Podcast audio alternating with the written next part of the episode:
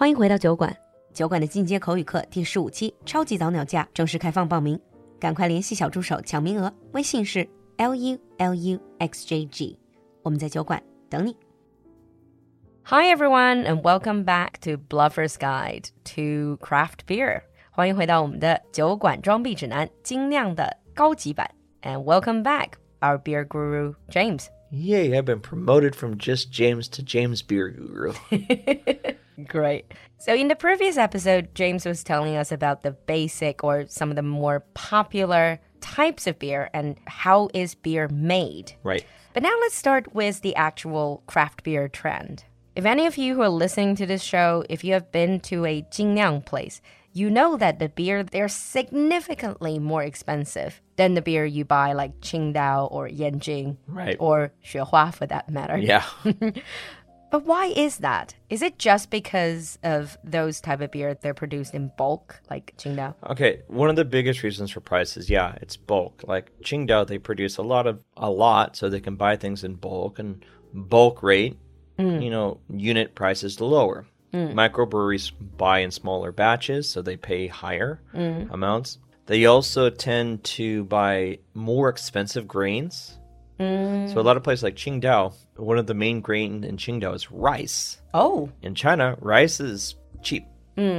Whereas a lot of craft breweries, they don't use rice. They're using barley, wheat, and other grains, which cost more. Ah, okay. But based on your knowledge, like are these microbreweries or craft breweries are they like gradually going to become more mainstream so that they can produce in bulk and lower their prices? Well, that's what's happened in America for a lot of them, ah. and even in China to some extent, because there are there have been craft breweries in China that have been purchased by the big companies. Oh, like Budweiser. Yeah, so like one of the ones from Shanghai, Boxing Cat, hmm.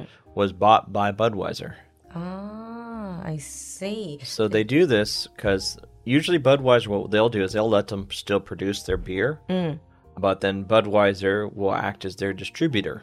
I don't know. It's like a big brand, but this brand perhaps is more mid range, but then they have like a higher end Right. product line, that sort of thing. Ah, I see. It's very common. Let me ask you about the trend though. You've been in Beijing all these years, mm-hmm. and then you have basically seen the microbrewery or craft brewery scene really Explode. taking up. Yeah, explode. Explode would be the word I'd use in Beijing. Yeah, it's just in the past 10 years, no? Yeah, it's been about the past 10 years. Um, I think it all started with Great Leap Brewery. One of my favorites. It's my favorite as well. When mm. they started their place in the Hutongs here in Beijing, and now mm. they have expanded to multiple uh, pubs in Beijing. Mm. They have a pub now in Chengdu. Mm. They have a canning plant in Tianjin. Mm. So they have grown from this small little Hutong. Hutong hole in the wall to being, you know, a multi-establishment craft brewery that you can buy their beer anywhere in China now, thanks to Taobao. Yeah, exactly. You can buy it on Jingdong, on Taobao, on all of these e-commerce platforms. But what about in America? When did this whole craft brewery thing start? Well, it really kind of started in the 80s in places like San Diego and in the Pacific Northwest where I'm from. Mm-hmm. But it really didn't catch on till about mid to the late 90s. When a lot of places opened up their laws about what you can make and produce. And over the past, I would say, 35 years, that it has just spread across all over the country. In America, you'll find craft breweries everywhere. In Small- every town. in not every town, but many towns. Small towns, big cities have multiple ones. Mm. And they are now just as almost as ubiquitous mm. as Budweiser in terms of your beer options. Oh, so it's very common to go to any bars and have craft beer Available. yes. available. Mm. And it's still obviously popular now. My question is who are the target clientele? Is it mostly men, maybe?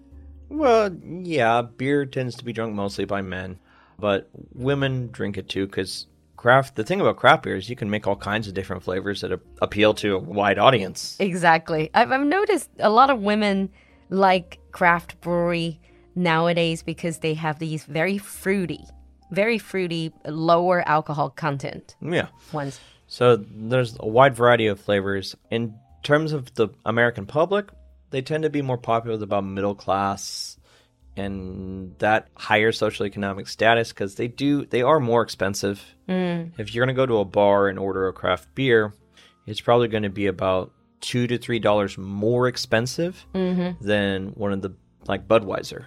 Yeah, I think in China is is even more expensive. Yeah, there's a pretty big bar- price gap in bars between, like if you order Qingdao, might be 20 RMB, mm. whereas the craft beer might be double. Well, at least double. At least double. Sometimes 60, 70.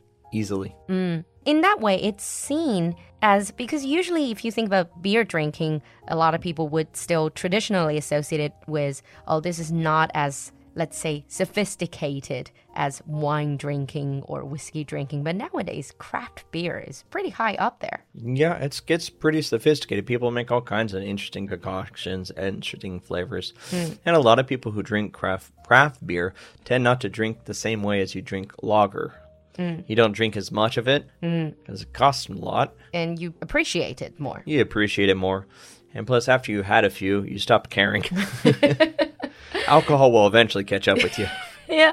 Another thing I've noticed is these craft beer places, these craft beer bars. Oh, yeah. pubs. Pubs. They always seem to have a specific style. They're not like your wine bar or your whiskey bar or oh. your like cocktail bars. So you're meaning like the kind of industrial look, the hardwood tables, hardwood chairs, hardwood floor, hardwood yeah. bar, hardwood everything? Yeah. Let's say, I don't know if manly is more the way to talk about it, but it's not like cocktail bars where it's more sort of, how shall I say, very decorated to suit female taste. So yeah, that's actually what they would look like in America too, is that like wood everything.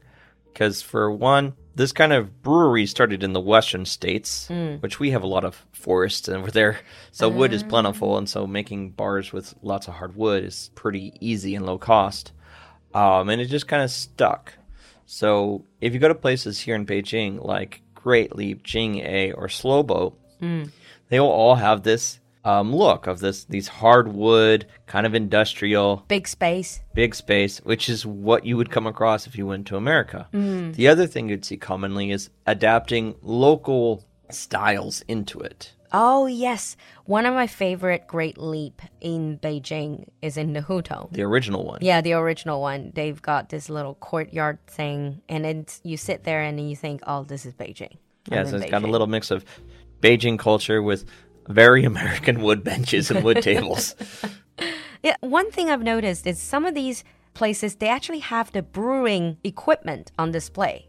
Is that a thing? That's quite common. Mm. Not all places do this because in some places brewing it in a separate location is more cost effective, mm.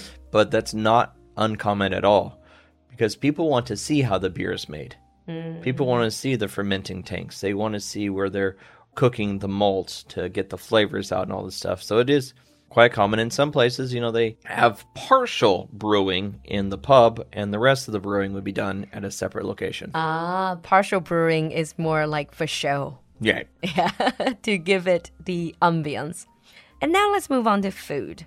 What's the best in your mind? What's the best food that goes with craft beer? Yes. I will drink craft beer with any food. But in general, most people, if they were to think, would be burgers. Mm, burgers, bar snacks, bar snacks. So you go to a lot of craft brew pubs in America. It's going to be burgers, sandwiches, pizzas, hot wings. Um, Nothing healthy. Why you're going to a bar? Health is not exactly your top priority no, here. But I mean, some people would drink wine and eat salad, but you don't see people drinking craft beer and eating salad. Not really. So where I'm from in the Pacific Northwest, it's not uncommon to see seafood on the menu because mm. well, we're by the coast, so we mm. have it. Mm. So you'd see some place with oysters, fish and chips, crab, and things like that. Mm. So As they will be sliders sliders, which like would mini, mini, mini burgers. burgers. Yeah. So burgers are common, whatever is local. So there are places with tacos in the Southwest. Uh, you probably could go to New York, Chinatown, and find a craft brewery that's doing it with Chinese food.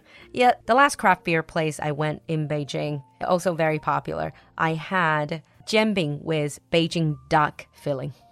Oh, that sounds pretty good. It was really good. I highly recommend it. I always thought a good idea would be open up a craft brew place in China and sell either like Xi'an Roujiamo or, you know, Northwest China Kaochuar. Uh, I think that'd be a great combination. You'd make lots of money. honestly, it's not that far from the reality because now, for example, Great Leap, that Hutong place, you know what they do. You just Because- order Waimai. exactly. You just order on Ele.me or any of those platforms. They couldn't even be bothered to have a kitchen anymore because everyone wants different food. Yeah. I don't think they're allowed to have a kitchen there, to be honest, because it's too small. not. Probably not. So easy to just order because you have a courtyard. You can sit outside and everyone.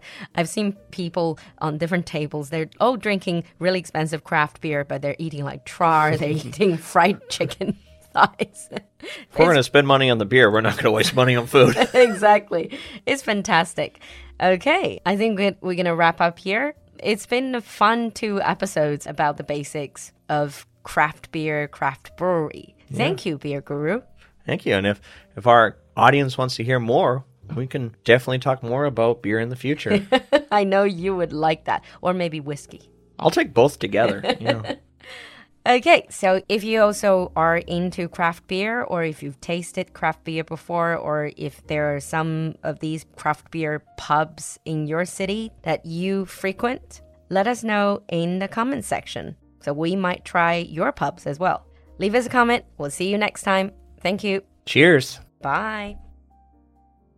啤酒也可以喝得很文艺。杭州千岛湖水酿造的中国本土精酿之光 Taste Room，桂花香的中国情节，麻椒的烟火气，可可的浓情蜜意，每一款打开一个全新世界。还有超萌的各种低酒精果酒。关注公众号“露露的英文小酒馆”，下方菜单进入酒馆铺子，把这波舌尖上的国潮带回家吧。